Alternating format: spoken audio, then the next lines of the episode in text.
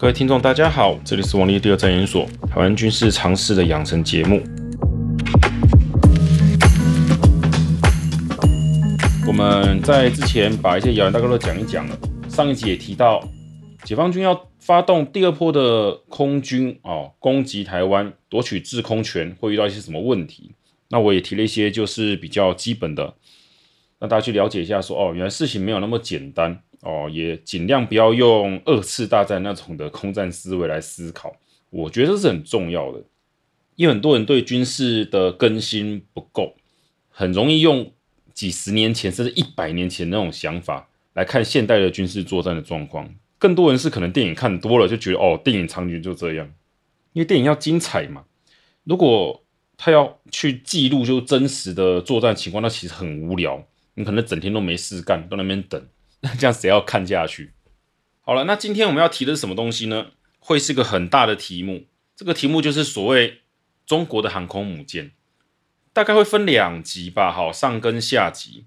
那上集这边呢，我就先来提一下哈，这个航空母舰，这也不能说谣言啊，因为确实有可能会这样用哈。就有关航空母舰怎么运用，像最多人讲就是它会绕到台湾的东部发动攻势。使得我们像加山基地、东部等受到台湾那什么中央山脉保护的一些地方，哈，就暴露在攻击范围内，所以是个很大的威胁。啊，很好，这种讲法我也必须说是非常的棒。会去讨论研究怎么对付这种方案也是正确的。其实我也之前有讲过了，我们一定会讨论让这种东西可行。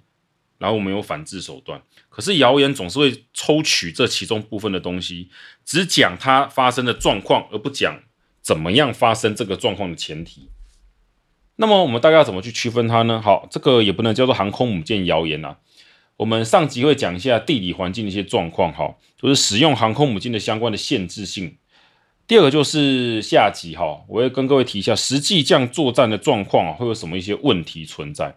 让大家了解到说，哎，东部哈，或者使用航空母舰攻打台湾的这种相关的说法，哪一些算是谣言，纯粹只是散播恐惧、乱讲，而哪一些算是比较我们真的要去注意，而且是真的，诶，其实军方有在注意的东西。第一个，我们来看航空母舰哈，它是属于哪一类的武器装备？其实严格讲是进攻型，因为如果单纯要防守的话，你不大需要造一个好贵的航空母舰。开到大海去，以台湾的角度来讲，我们盖航空母舰的意义就不大了。除非我们想要去打上海，或是打什么海南岛嘛，吼，或是什么争夺南海的主控权，那可能就真的会需要。不过这是另外一回事。航空母舰运用有一件事情在海军上面，各位听众要了解到，就是你要有个母港，哦，不就舰队收集那个母港？我没有在开玩笑，就是。你总是要有个母港，像我们的母港，像左云军军港嘛，那个就是。为何说母港很重要？我们现在会感觉不出来，是因为目前使用航空母舰最多的是美国。那美国好像把航空母舰就是到处逛大街嘛，所以感觉不出来。不过这是因为美国有全球的海军基地，换句话说，他们的航空母舰进行补给的时候，不需要回到特定的点，到处都可以补，只要他想的话。哦，当然他们不是真的这样做。但在实际作战情况下，美国在全球都有海军基地，所以对美国来讲，使用航空母舰其实就正是在家里逛大街啊，真是没有差。可是你中国的角度来讲，他今天如果要发生冲突，尤其是跟台湾，甚至是跟美国发生冲突的时候，他的航空母舰开出大海，他要去哪里补给？除了他自己家的港口之外，要去哪里补给？听众到这边应该会发现到一个问题了，诶，对，好。他开出去之后开到哪边？哪边是他的油港，会愿意让他去补给？太平洋上吗？如果以美军的实力，中国真的跟美军要作对，他的航空母舰开到太平洋根本就是没有存活机会的，因为整个太平洋可以说是美国家后院，到时候是他的基地。换一个言之，就是他如果要开去说印度洋，可能还可以找到像缅甸之类合作的国家哦，协助补给。但如果在东亚哦，就西太平洋这个地方，就我们目前来看，大概没有什么算是跟中国是友善，会让你做航母补给的港口。我只是暂时哦。你说平常的时候，真的航空母舰开出去，要说我们临时需要补给啊，欠食物、欠什么油，帮个忙。呃，真要这样讲，其实也不会不帮了哈。不过通常不会，因为这涉及国家的面子。所以呢，中国的母港给他们的航空母舰靠港的港口母港有哪一些？就目前来讲呢，两个，一个是山东哦，我们台湾北方山东青岛，第二个是在海南岛南方的海南岛三亚哦，反正记得各位是看地图知道是在山东跟海南岛就可以了。这两个母港开出去之后呢，第一个就是所谓的航程嘛，哈，各位应该了解到航程的重要性。航空母舰可以开多久？账面资料其实都可以查得到。不过中国资料向来夸大了，所以我们可以参考同级舰，就是俄国的同样等级的航空母舰，时间是可以抓得出来的。所以呢，抓出个时间好，我们来算，就算他们不带任何的补给舰、油料补给舰，哈，就是直接就开出去。能不能抵达台湾的东方海域，进入作战位置？其实可以哦，时间上是可以，所以我们不用怀疑他们可以做这件事情，他们真的是可以。如果携带的油弹补给舰就是啊，就是加油舰呐、啊，可以让他们进行加油，那么他的确可以进行更久的作战。到底有多久呢？我可以跟各位讲很明确一点，不可能到三五个月、半年了，一两个月就很紧了。因为啊，航空母舰开出港，当然不会只有自己一艘，而是一个舰队。舰队越大，耗油量当然就越大，所以他们要携带的叫做补给舰，当然要越多，而这当然都是有个上限在的。那你说这舰队要扩充到多大啊？我们就先不讨论这个问题了。总之就是他们在进行所谓的航空母舰的远洋作战下，能够进行独立作战的时间，一般来讲预估大概就一两个月内，当然还有更短的，我听过有三天五天的哈。不过我们以料敌从宽的精神把拉大到两个月好了。好，简单讲就是用这个状况来评估下，那么中国当然可以在对台发动武力犯台的时候，哈，他们可以把航空母舰派到台湾东部进行所谓的部署，对台湾造成威胁，所以这是真的。哦，当然实际威胁有多大，我们就先不提。可是实际状况而言，哈，他们为什么航空母舰要绕到我们的台湾东部海域，其实蛮困难的。听众如果有兴趣或是有空，回家可以打开 Google Earth，好，我建议是 Google Earth，因为它可以量距离比较方便。今天假设进入战争状态或是临战状态下，台湾已经在备战了。那么我们看到航空母舰打算要到台湾东部海域，如果你是国军将领，解放军的航空母舰舰队就在我们的攻击范围内，会不会打下去？这一定会打的嘛。如果已经进入战争状态在对打了，当然是打啊，为什么不打？你以解放军的角度来讲，进入台湾的攻击范围内是明智的决定吗？其实也不是明智决定。所以，我们从这边来看，就可以发现到一个问题，就是他们航空母舰要什么时候出港出发，然后绕到台湾的东方海域进入作战位置，这其实是要很高度去计算时间的艺术。为什么说它是艺术？就是如果今天是全面攻台，中国的准备其实至少三个月、半年前就要开始做了。所以呢，我们一定会发现中国是动真格的想要打仗。那在这个情况下，我们会乖乖的让他们航空母舰就开过去吗？这也不无怀疑。因为如果当全世界哦，连台湾都发现中国哦，你真的要打了，是不是？那这时候我们可不可能开放台湾附近的海域，说哦，来欢迎，请过？我也不能说不会啦，但是毕竟哈、哦，这可能政治问题啦。我看我们的总统选出来总统有没有那种意志，还是就是我们说选个叛国总统来乱搞，这个难讲。哦，但我们就假设他们真的可以过去的前提下，他们其实这是要算时间的，因为就我们刚刚讲的，他不可能在海上待到半年，就算油够，吃的东西就所谓的补给，这都会不够，而这跟舰队的庞大程度会成一个比例正比消耗，是蛮恐怖的。好了，如果说你三个月前，好，我们给中国多点优势，三个月前开始准备攻台，那么他航空母舰什么时候开出去呢？刚刚好赶上。开始打击台湾，来东西两边夹击，这个时间算算就知道了嘛。就他准备到两三个月，快打前的一个月，他船就要出港。呃，这是一个问题了。你都在这时候出港了，我们怎么可能会不知道你想干什么？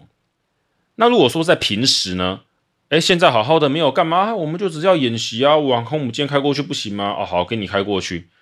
那中国也没有准备要打台湾。或是他打算等航空母舰开始攻击了，才要打台湾，这怎么算都是不对的嘛！哎，独自发动攻击是很奇怪的行为。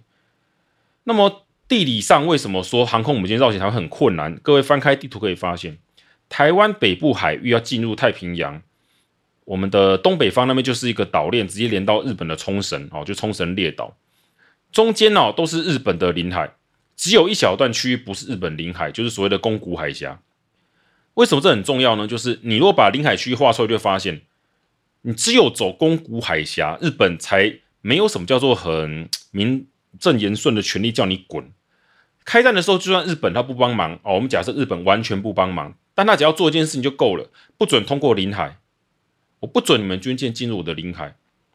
你如果进入领海，我们地区是比如说，哎，海上自卫队就包过去哈、监视航行。这其实对舰队来讲是蛮恐怖的，因为。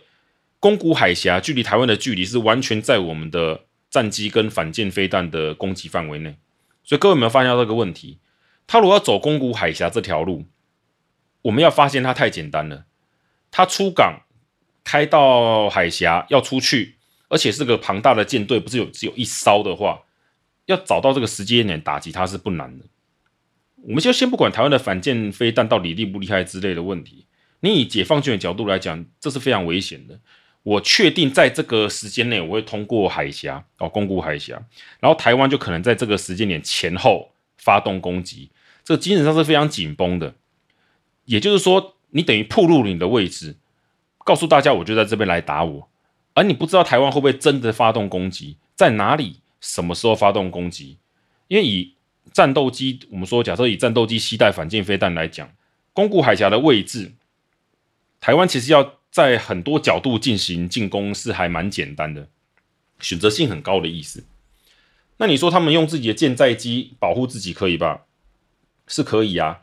但是如果在这段时间内就跟台湾的我们说空军进行缠斗，然后呢失去了一半的飞机，那请问这个航空母舰的存在意义在哪边？它还是得回去嘛。所以最有可能用的岛不是山东那个青岛基地，因为它的位置问题。最合理的范围其实走巴士海峡，因为如果你要走菲律宾的水道，哦，菲律宾如果大家就看菲律宾、印尼其实有些水道可以绕一大圈绕到台湾东部，不过多了几千公里的航程，时间、油料，各位算进去就会发现，应该是太久了。各位也要了解到一点哦，出去是一回事，回来是一回事。今天航空母舰好，我们假设它真的开过巴士海峡，进入作战位置。它总要回港吧？回港的时候，如果台湾的反击能力都还在，那又是一次危险。通过一次就有一个危险，回家又一次，又遇到一个危险。那你说中国舰队会剩下多少保护它？其实这都是个问题，这也是好问题。就是你派的舰艇越少，舰队越小，当然就越不容易被观察到。但是保护自己的能力相对也很弱，毕竟航空母舰的自卫能力很低啊，大概就得靠他们的舰载机保护。它如果没有护卫舰艇，生存力很低，那就是火把。但你要组成大舰队，比如说一百艘舰艇的舰队，浩浩荡荡开过去，你怎么可能不被发现？这边给大家一个概念，一般来说哈，我们海军哈，我们会看到好几艘船啊靠在一起，那是给你拍照用的。如果要进行作战状态的话，其实都会相隔几十公里哦，十几公里都是比较近的，好几十公里远，也就是一个航空母舰如果要展开的作战的舰队哦。它可能我们说上下左右拉一个圆圈出去，可能方圆是三五百公里那么大，几十艘舰艇打散。以美国的航母来说的话，就是在一个上百公里的范围内把那十艘八艘舰艇打散。为何要打散？中心是航空母舰要受到保护，我要把我的飞弹驱逐舰之类，应该讲神盾舰啊，就是保护航空母舰不要被攻击的其他护卫舰摆在旁边保护它。所以它是一个很大的范围。那这个意思是什么呢？如果今天他们是组成所谓的叫做密集阵型，那其实很好打。说真的，密集阵型我们要用反舰飞弹去干掉它太简单了，瞄准那个区域乱丢一通，一定会打到啦。那如果是散开呢？那要找到它就很简单哦。反过来讲，找到它就很简单。但不管怎么样，各位从这个方面可以看到，你打开地图可以看到，走巴士海峡，因为它有大概快三百公里宽。菲律宾的领海算进去，他们也是有足够的宽度可以让船只开过去。但相对来讲，就是说虽是如此，但台湾要知道他们大概什么时候通过这边，会比较花力气，但也没有那么难去搜索。这意思是说，哈，中国单纯想要进行绕行东方的夹击战略，在战略上呢有时间限制的问题，就是航空母舰有作战时间的限制，它也不能在外海待太久，它需要补给。而它的补给港呢，很可惜了，太平洋目前看不到什么补给港愿意让它补给。在对台湾作战的情况下，就算美国、日本不直接出手介入，我们也很难想象他们会说：“哦，我们又开去日本的港口接受日本补给。”这个 会这样想，我也不知道该怎么说。哦，这种人的想象就太过怎么讲，超越现实太远了。而就战术的执行上面来讲的话，就是单纯你要把航空母舰的舰队开过海峡，尤其是台湾完全可以预测你何时何地会出现的情况下，危险性太高了。你等于不是通过，是闯过。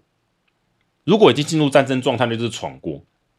台湾就像我们之前讲的，在你的弹道飞弹没有把台湾的叫做防御武力哈，我们说叫做防御网给打烂、打爆或者打破的状况下，你想要协助所谓的航空母舰战斗，整个舰队开过好以巴士海峡来讲，中国目前的做法大概就剩下另外一套，就是从陆地派遣大量的护航机协助开过去，就硬闯啊，哦，硬闯，不计损失硬闯。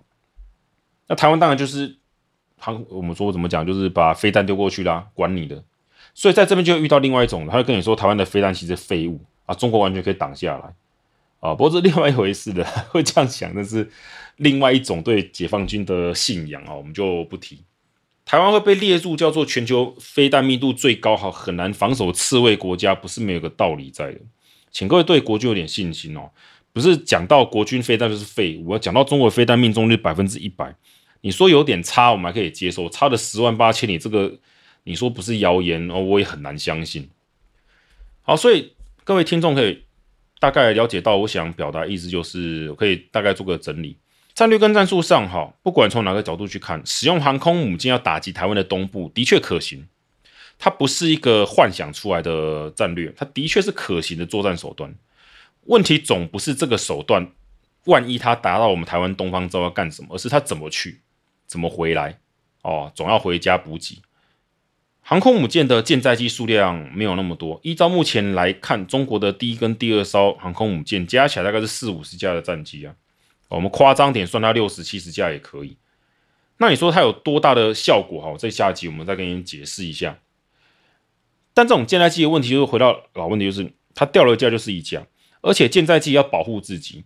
如果今天整个解放军的舰队假设进行东部哈攻击台湾的这个什么叫做夹击的攻势时，他们的护卫战机掉太多，不管怎么回事，总之就损失太多，就反过来变成是我们今天要去打他，空军要攻击他们，他们反而就没有制空权的保护，是中国的舰队会有危险，而且他们在台湾东方海域的位置，距离自己的母港就距离老家有两千公里以上，一两千公里的距离，开船回去还要个一两个礼拜，这个心理上的负担压力是非常大的。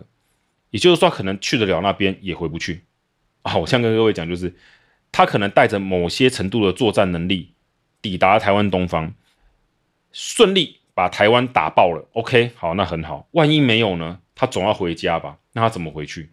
他回去的过程中，如果台湾还是有相当的防守跟反击能力，那我们可以讲，大概就完蛋了。中国损失整支航空母舰的舰队，好了，少的话十几艘，多的话几十艘，这。算是合算的作战手段吗？这可能要看中国怎么想啊。如果要不计成本的来攻打台湾的话，也不是不能想象他们采取这种做法。所以我只是单纯用地理上跟各位听众解释，因为很多人对可能地图哈、距离，还有所谓的叫做时间距离，就是我们要换算它航程哦速度跟它的距离，反算它的开的时间。以及我们讲它的叫做作战时间，哈，它停留在台湾东方哦，哪个地方哪个点，它要作战多久，它有多少的燃油哦、弹药，甚至食物哦，这个都是要去算的。哦，军事作战不是那边玩电动哦，你把那个部队移到那个格子，它就可以那边一直都不动。实际情况下，它要耗油、耗弹，还要耗食物哦，食物、饮水这都很重要哦，这都非常的重要。所以对解放军来讲，他们的航母作战会有一个时间。不可能拖太长，那一旦拖太长，就会遇到我刚刚讲的情况。台湾如果丧失了组织抵抗能力，他们当然还好，就回家嘛，哈。但万一没有嘞，那就很危险了。依照目前情况，他如果要冒着风险重新冲回巴士海峡，那可能直接问菲律宾方不方便让他们从南边慢慢开过去补点油给他，来实际点。不过菲律宾真会这样答应吗？我也蛮怀疑的哦。因为进行进到这种叫做战争状态下，中国又是会拿航空母舰威胁南海国家的。你如果是南海国家周边的国家，你想的是会不会希望台湾帮你解决这个棘手的敌人，把那个航空母舰干掉？各位不要以为这天方夜谭哦。你如果是越南或是菲律宾哈，这个周边。被中国说啊，南海是我们的，好像威胁的国家。我们先不管国际法，这南海到底是不是中国的？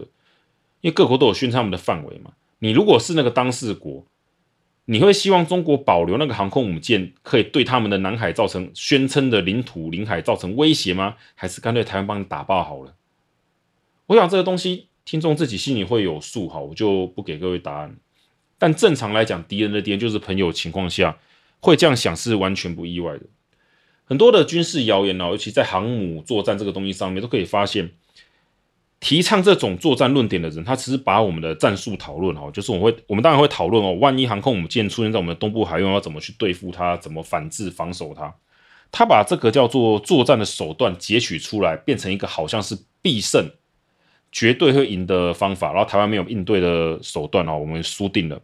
而前面怎么去执行这个作战的准备，后面执行了成功了。还是不成功，该怎么进行下一步的行动，他们都不会提哦。最后就形成我之前我常讲，就是就是白雪公主的故事的结局哦，从此过着幸福快乐的生活。